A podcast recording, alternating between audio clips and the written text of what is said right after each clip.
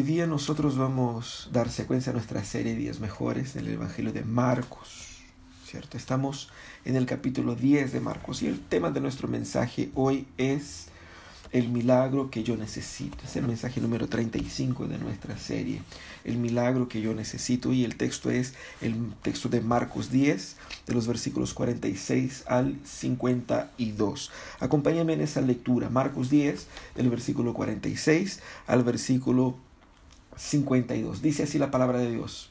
Después llegaron a Jericó.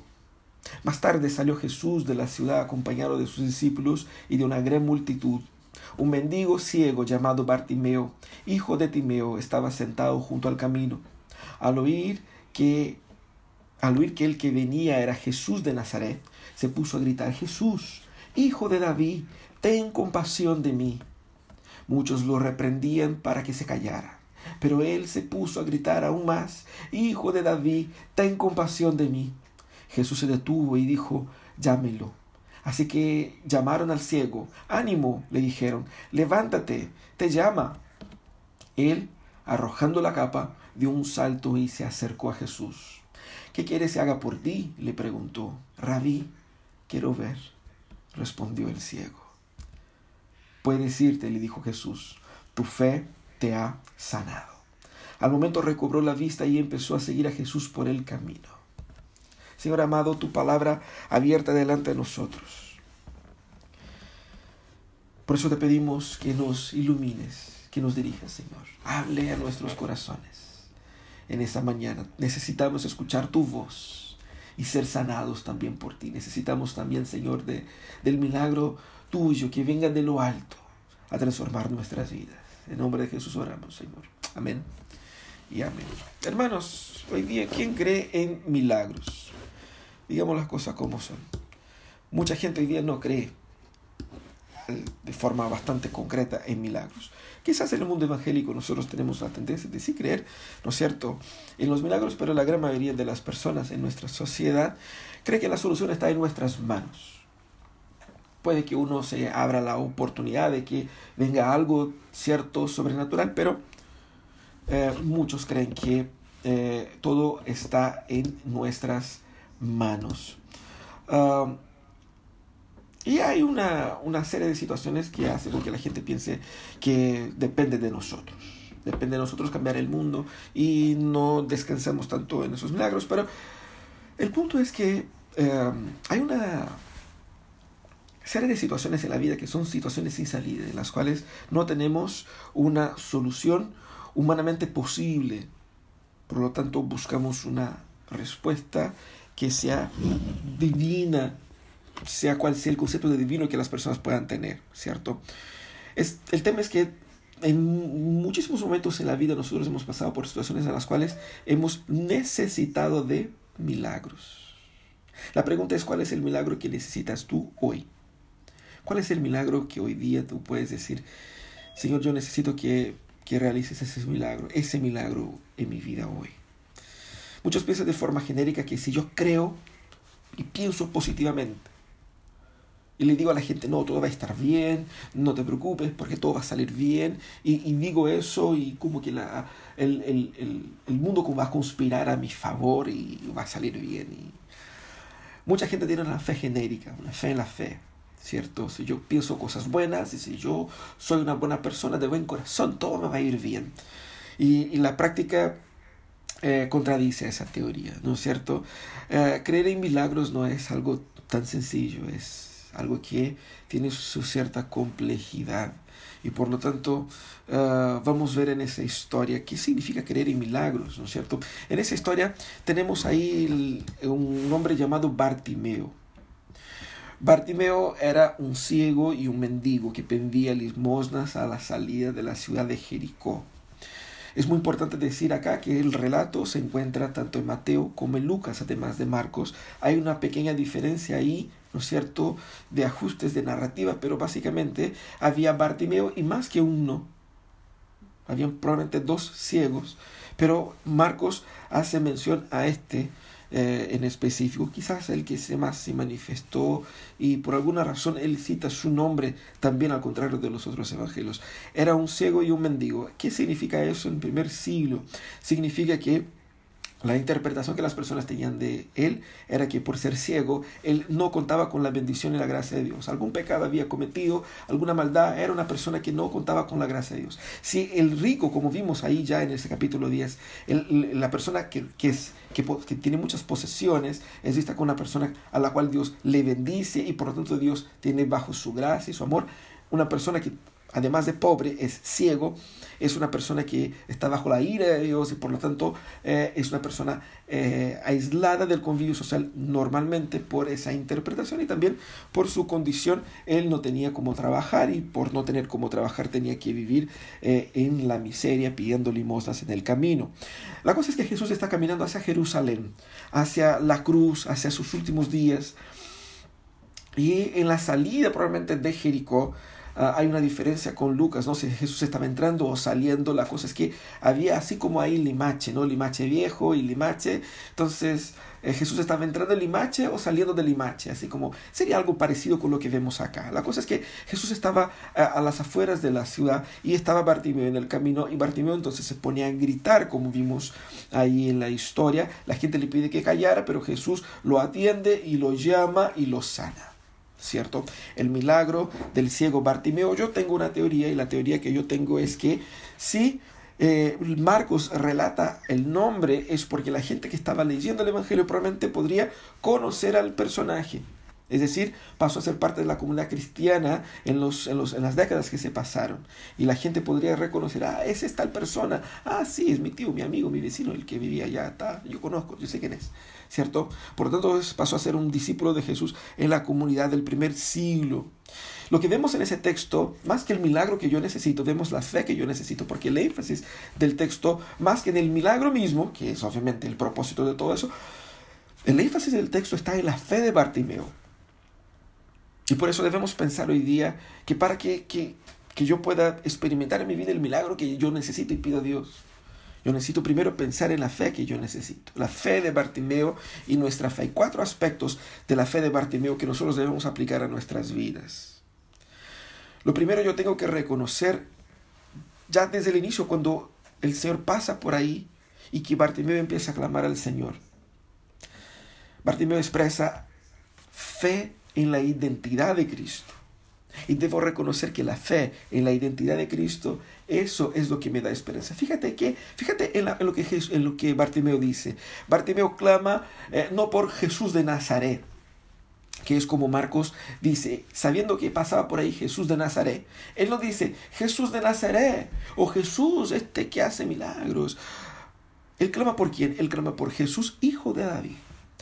Esa expresión hijo de David aplica, es una expresión mesiánica que se encontrará en algunos textos eh, del Antiguo Testamento, um, en especial un texto no canónico, pero un texto que era conocido del pueblo en el primer siglo, y es una referencia a la mesianidad de Jesús, es decir, era una referencia a que Jesús eh, era esta persona que fue enviada, ungida por Dios para salvar a la humanidad.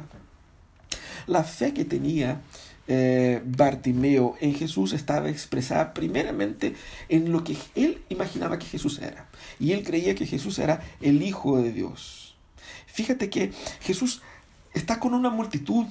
Él recién había, si entendemos que él estaba saliendo de Jericó, él recién había pasado ahí por la casa de Saqueo, ¿cierto? Donde hubo una conversión, todo el tema. Y estaba saliendo y una multitud lo acompañaba. ¿Por qué esa multitud acompañaba a Jesús camino a Jerusalén? Porque ellos creían, así como los discípulos creían también. Por eso vimos la semana pasada el pedido de, Jacobo y Juan de sentar al lado de Jesús, porque ellos creían que Jesús iba a Jerusalén, iba a poner orden en la casa.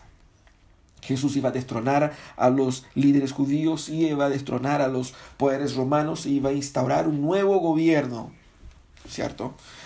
Eh, mal sabían ellos lo que iba a pasar. Bueno, el punto es que la multitud estaba ahí y la fama de Jesús había llegado. Pero él clama, el Bartimeo clama, no por el Jesús que las multitudes clamaban, pero clama de una forma muy específica por esa mesianidad de Cristo.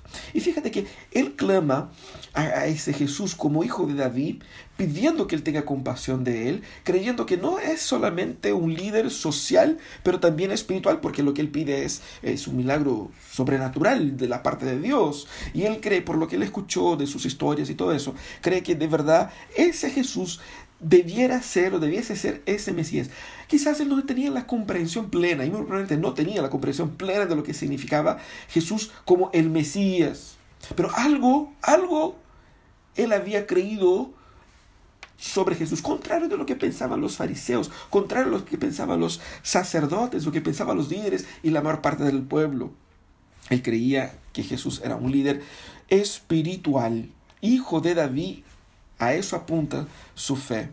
Ah, interesante que ah, cuando nosotros pensamos en la identidad de Cristo para nosotros, la gente puede decir con mucha naturaleza, no, creo que es Dios. Pero no vemos en la vida práctica implicaciones de creer que Jesús sea efectivamente el Dios y Mesías. Si, si estuvieses tú en esa posición de Bartimeo, ¿con qué título lo llamarías? ¿Qué término utilizarías para clamar al Señor? ¿Quién es Jesús para ti? Esa es una pregunta muy importante. Porque en los momentos de mayor crisis, nosotros descansamos y pedimos ayuda a quien nos puede brindar ayuda o quien creemos que puede brindar ayuda. Y la pregunta es, ¿por qué creemos que esa persona nos puede brindar ayuda? ¿Quién piensas que esa persona es? ¿Cómo llamarías a Jesús en el lugar de Bartimeo? ¿Cómo lo llamas ahora? Fíjate que dependiendo de lo que entiendes sobre Jesús, va de la mano lo que esperas de Él. Una comprensión limitada de la identidad de Jesús implica en una fe limitada, pobre, incapaz de depender totalmente de Jesús en los momentos de angustia. Es por eso que muchos cristianos evangélicos, aún siendo evangélicos, aún diciendo creer en Jesús, no han descansado totalmente de Jesús porque no han conocido plenamente la identidad de Jesús como Dios, como divino, como suficiente. Fe en la identidad de Jesús, de Cristo me da esperanza. Porque cuando yo le miro a Él, no miro como un líder político, no miro como un líder religioso, no miro como un tema más, pero miro como mi única y última esperanza, porque Él es el Cristo de Dios, el que vino por poner orden al caos y el único que tiene el poder de cambiar todo, el Rey de los Reyes, el Señor de los Señores. ¿Quién es Jesús para ti?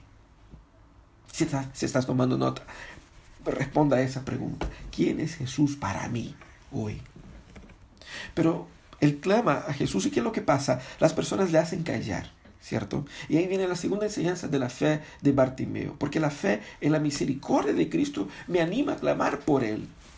Él creía no solamente que Jesús era el hijo de David, pero él creía también que por ser quien decía ser, ese Mesías, ese Cristo, era también misericordioso. La pregunta es, ¿por qué, por qué porque él creía que Jesús le iba a escuchar. Él tenía fe en la misericordia de Jesús. La gente le hacía callar, pero él gritaba aún más. Preguntémonos por un instante por qué la gente reprendía a Bartimeo, por qué la gente lo reprendía y lo hiciera que se callara. Podría ser porque ellos estaban apurados a llegar a Jerusalén, no quería que Jesús interrumpiese la marcha. Bueno, muy poco probable, pero quizás. Quizás muy probablemente porque ellos estimaban que era muy impropio de un mendigo distraer al, al, Señor que está en una tan importante misión. ¿Quién era ese hombre? Él no tenía ni siquiera el derecho de entrar al templo, mucho menos a, interrumpir la marcha del, Señor. Así que podía ser ese prejuicio eh, social y religioso con relación a él. Pero quizás también porque la gente que hubiese quedado incomodada con la expresión que él utiliza para referirse a Jesús y no quisiese que proclamarlo o quisieran proclamarlo como, como el Hijo de Dios o como el, el Mesías. También puede ser, no hay una respuesta final sobre por qué la gente lo hace callar, pero el punto es que la gente trata de hacerlo callar y ¿qué hace él? Grita aún más. ¿Qué osadía? ¿En qué respalda la osadía de Bartimeo. Él tuvo que luchar contra la, la, la discriminación de la gente por ser ciego, por ser pobre, por ser miserable, por, por en la mente de la gente ser considerado una persona indigna de Dios más que el resto, porque él eh, por su ceguera probablemente había pasado por alguna cosa, por algo merecía estar pasando lo que estaba pasando, por lo tanto él era una persona aún más indigna que todos los demás. Él tuvo que luchar contra ese estigma, contra esa, esa, ese prejuicio popular. También él tuvo que luchar contra la multitud porque era mucha gente y si él no gritara, Jesús se iba y, y era su chance, él no tenía otra oportunidad, ¿cierto? Él no iba a tener una segunda oportunidad. Y Jesús estaba yendo a la cruz y de ahí se acabó. Después eh, subió al cielo y chao, ¿no? Era la oportunidad que él tenía. Y obviamente era una declaración muy polémica y lo que él decía era polémico y llamaba la atención. Y por eso está registrado en los evangelios ahí, ¿no es cierto? Pero ¿por qué Jesús escucharía a un hombre como ese? Mientras tantos ruidos, la marcha no era silenciosa, era una multitud de gente y había un hombre gritando, pero también había otros ruidos y, y Jesús podría simplemente, hay una persona más gritando, ya sigámoslo. ¿Por qué Jesús escucharía? Porque él creía que Jesús se iba a escuchar. Porque él creía que Jesús era misericordioso. La fama de la misericordia de Jesús ya había llegado hasta sus oídos. Porque Bartimeo era ciego, pero no era sordo. Él había escuchado sobre Jesús y había escuchado de su misericordia. Así que la fe en la misericordia de Jesús era lo que animaba a ese hombre a gritar en contra las todas las circunstancias que le hacían callar. La fe en la misericordia de Jesús era más fuerte que esa resistencia cultural, religiosa que era impuesta sobre él. Era más fuerte que su propia condición. Él creía que la misericordia de Jesús era suficiente como que para romper todos esos estigmas y llegar hacia él. Creer en la misericordia de Jesús es lo que me debe hacer insistir y clamar en oración. Porque yo sé que cuando Él me escuche, Él atenderá mi clamor, porque Él es misericordioso. No es insistir con Jesús, pero insistir hacia Jesús. Contra todo lo que me aleja de Jesús. Insistir en contra de mis prejuicios, porque mucha gente dice, bueno, es que las cosas eh, se, deja, se da por vencido en muchas situaciones simplemente por pensar que, bueno, las cosas son así, pero en el fondo la gente se da por vencida porque no cree que Dios es misericordioso lo suficiente como que para atender a mi clamor. Y me dejo vencer por los estigmas sociales, teológicos, mis propias trabas y por sobre todo mi falta de fe en la misericordia de Dios. Si yo creo que Dios es misericordioso y yo estoy pasando por una lucha, por un drama, por un problema, yo tengo que clamar aún más. La palabra anima que insistamos en oración, a que luchemos en oración, a que perseveremos en oración, porque Dios es misericordioso y Él me escuchará. La fe en la misericordia del Señor es lo que me anima a clamar aún más por Él. Y fíjate que muchas personas tienen la idea de que eh, para que Jesús me pueda responder, yo tengo que portarme bien para poder contar con esa bendición. Ahora, si tengo que portarme bien para contar con la bendición de Jesús, yo no creo en la misericordia de Jesús. Yo creo que mis buenas obras compran sus bendiciones. Entonces es una relación eh, eh, transición, transaccional, estoy haciendo una transacción, estoy dando algo para él, obediencia, y comprando algo de él, gracia. No, no es así que funciona. Ese hombre no tenía nada que dar a Jesús. Pero él clama simplemente porque Jesús era misericordioso y él cree en eso. Por eso él no dejó de clamar cuando la gente le dijera que se callara. No deje de clamar al Señor.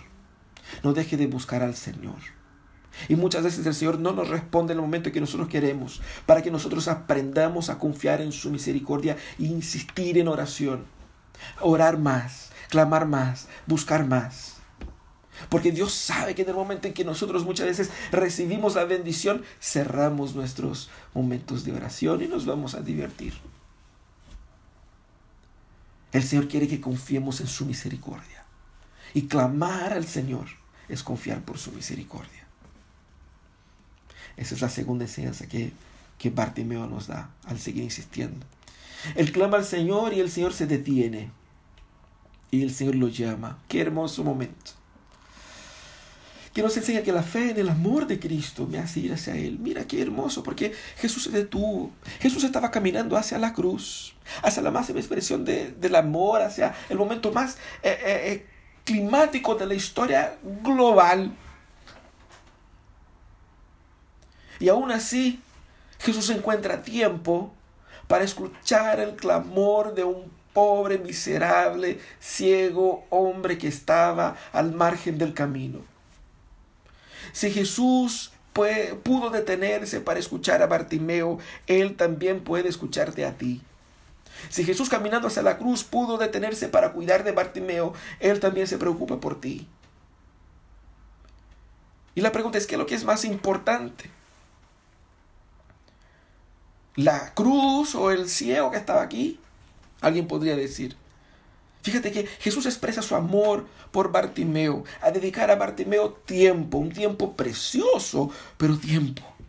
Vale la vale para la Jesús, vale la pena dedicar tiempo a los suyos, porque porque él nos ama. Él me ama, él te ama. Por eso él dedica tiempo para ti. Y nosotros experimentamos ese amor de Jesús. Cuando entendemos que Él me escucha y me cuida. Eso es lo que pasa acá con Bartimeo. Al detenerse por Bartimeo, por Bartimeo Jesús da importancia a Él, incluso sobre los que estaban alrededor. Porque alguien podría decir, bueno, ahora Jesús abrió la puerta, porque si para para Bartimeo va a tener que parar por cada ciego que, que esté en el camino, y yo imagino que habían varios o por cada petición, o por cada persona que dice, Señor, me haga esto, Señor, me haga eso otro, y Jesús tenía que ir a Jerusalén y, con tantas peticiones. Pero Jesús no se importa con eso. Jesús ama y expresa su amor, mostrando que si bien la misión estaba en su plan primario, Bartimeo no era un desvío. Bartimeo era también parte de esta misma misión. Así que no, hay contradicción entre caminar hacia la cruz y cuidar del ciego que está al lado. Eso es parte de la misión de Jesús, es parte del ritmo de Jesús, porque es parte del amor de Jesús. Y así que le dicen a la gente, ánimo, levántate. Y es un texto muy hermoso porque ¿para qué decir eso? ¿Para qué, ¿Para qué incluir esas expresiones de la gente, ánimo, levántate, Él te llama? Para mostrar la belleza evangélica de la proclamación del amor de Jesús.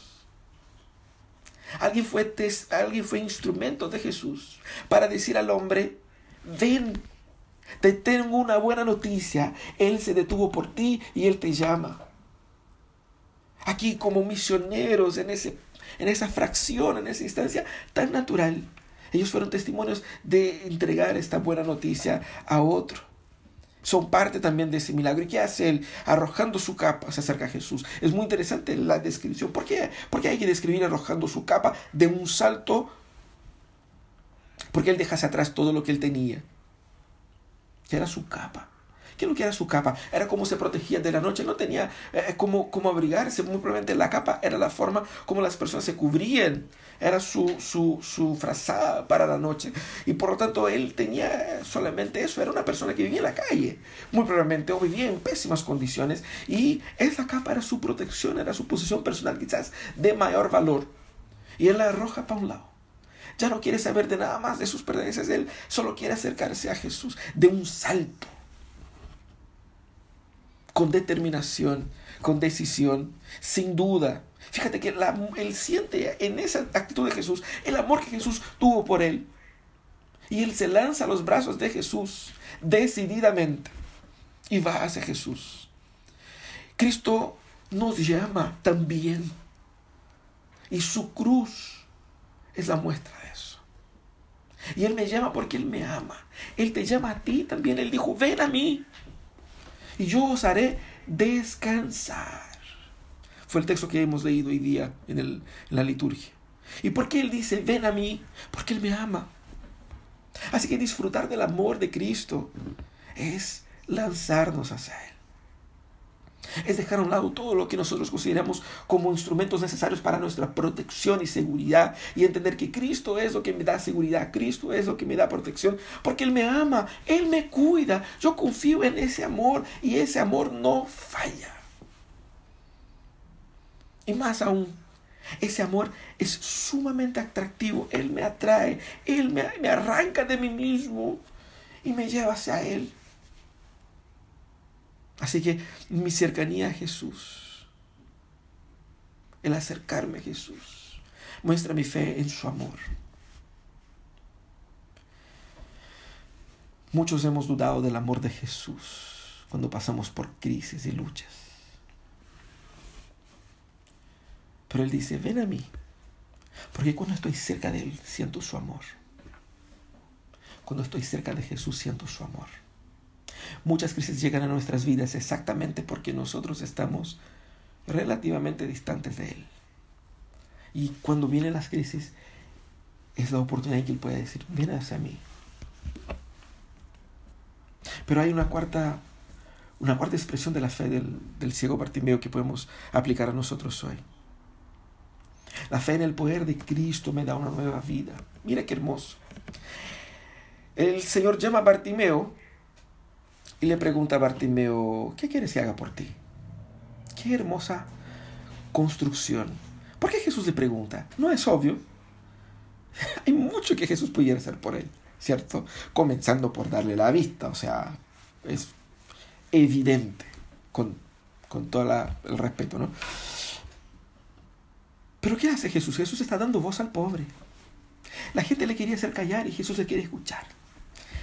Jesús sabe lo que él necesita, pero Jesús no presume sus necesidades. Porque eso no es ser un buen amigo. Mira qué hermoso. Jesús quiere escuchar lo que habita en el corazón de ese hombre. ¿Qué quiere que haga por ti? ¿Qué es lo que tú quieres? Jesús quiere escuchar lo que él realmente quería. Pero también Jesús quiere que ese escuchar sea sentido por él como, como la relación que tienen entre ellos.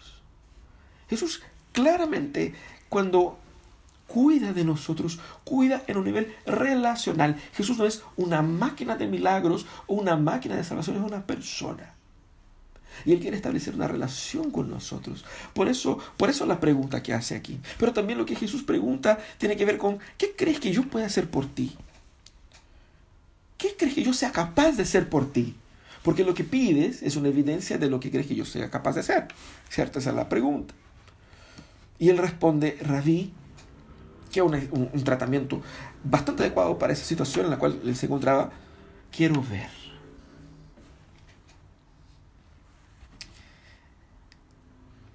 No hay como no emocionarse con la solicitud de Bartimeo. Porque es hermoso, porque derrama totalmente fe en el poder de Jesús. Él cree totalmente que Jesús era capaz de hacer un ciego como él volver a ver. Pero expresa también todo su, todo su sufrimiento. Años de angustia, de perjuicio, de, de frustración, de miseria, producto de su ceguera. Pedir al Señor, Señor, quiero ver era pedir al Señor, Señor, cambia totalmente mi vida. Porque lo que me hace ser como soy es mi ceguera. Él creía que Jesucristo era capaz de hacer cosas imposibles. Él creía que Jesús tenía poder de entrar en su vida y cambiar algo que nadie en el mundo pudiera cambiar. Todo su dolor, todo su sufrimiento, toda su, su crisis, su angustia estaba ahí. Y él con una genuina honestidad. Él dice, Señor, quiero ver, quiero ver. Él no pide plata, Él no pide que, que la gente le deje, no, Él pide, Señor, quiero ver. Lo que Él más necesitaba. Sin considerar si era posible o no, Él creía que para Él no sería un impedimento, para Jesús no sería un impedimento. Cuando nosotros entregamos en las manos de Dios nuestras necesidades más profundas, creyendo que Él es capaz de solucionar, nosotros estamos demostrando una fe realmente digna del Dios que decimos seguir. Cuando nosotros queremos filtrar los pedidos a Dios, a veces por dudar de que, bueno, quizás eso sea, sea pedir mucho, ¿no? Para Dios.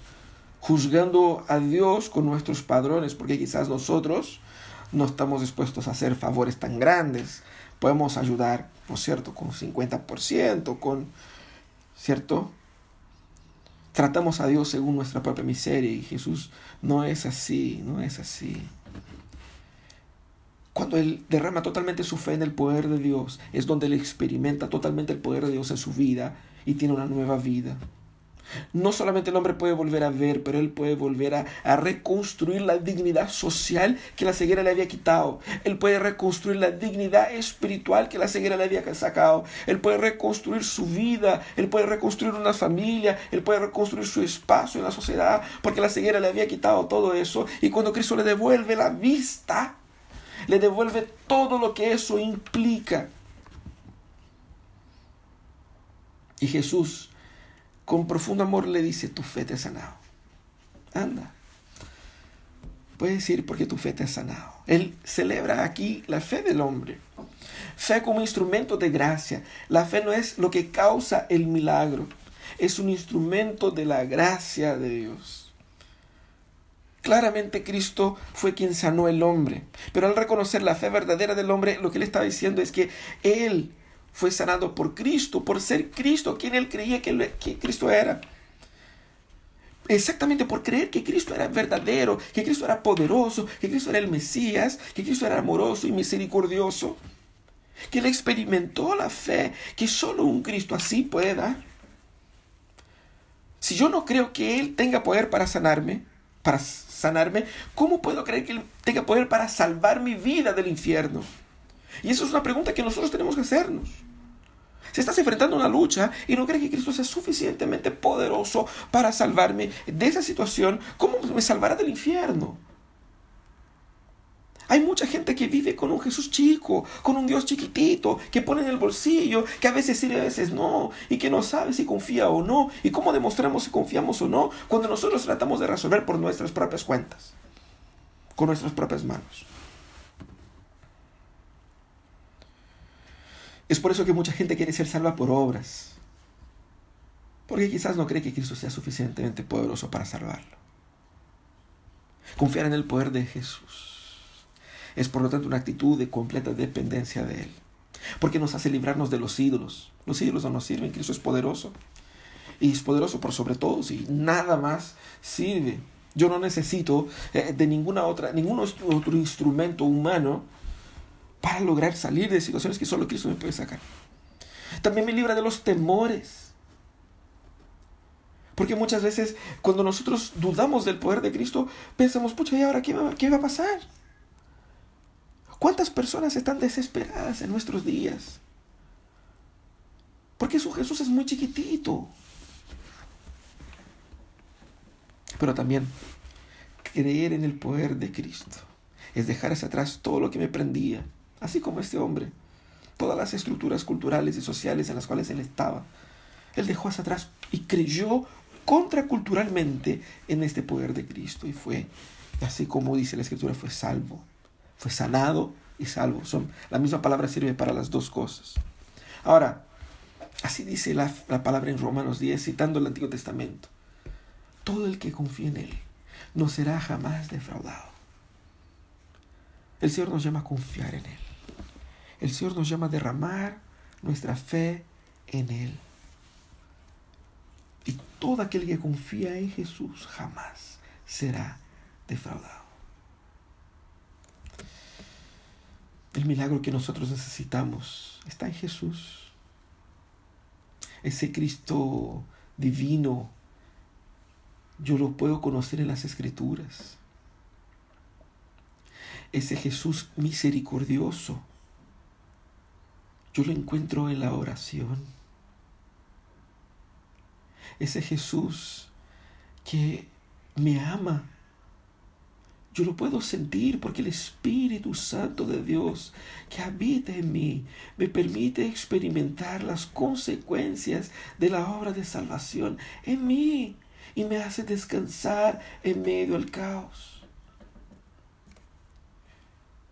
Pero ese Jesús entrega lo que promete, por eso yo confío en su actuación, en su obra, en su amor, en su cuidado, en su poder. Confiar entonces en la identidad de Jesús me da esperanza. Confiar en la misericordia de Jesús me anima a clamar por Él. Confiar en el amor de Cristo me hace ir hacia Él. Confiar en el poder de Cristo me da una nueva vida. ¿Cuál es el milagro que necesitas hoy? Puedes a Cristo, confiando en su identidad, misericordia, amor y poder encontrarás todo lo que necesitas ahí. Vamos a orar, vamos a pedir que el Señor nos dé de su gracia y de su misericordia. Señor amado, tu palabra nos es eh, aliento en momentos de dolor, de crisis, de angustia. Señor, te suplicamos que tú puedas dar a nuestro corazón fe en el Cristo verdadero, en el Cristo Salvador, y que podamos ver, así como Bartimeo, que al abrir sus ojos por primera vez pudo ver a Cristo. Qué hermosa imagen. La cara de nuestro Salvador estaba ahí delante de él. Y por eso mismo pasó a ser un seguidor de Jesús. Ayúdanos, Señor, a tener una fe verdadera, una fe sólida. Ayúdanos a descansar en tu amor, en tu misericordia, en tu poder, en tu identidad. Líbranos, Señor, de todo lo que nos amarra, todo lo que nos prende. Y ayúdanos, Señor, a mirar hacia ti con ojos de fe. Sánanos, Señor. Tú eres nuestro mayor milagro. Tú eres todo lo que necesitamos, Señor. Si hay algún hermano, alguna hermana hoy día que está enfrentando una situación imposible en la vida, revélate, Señor, como el Mesías de los imposibles el que actúa soberanamente y hace milagros impensables a la mente humana, manifestando su poder, su autoridad, su amor, su identidad. Te alabamos, Señor. En el nombre de Jesús. Amén y amén. We'll be right.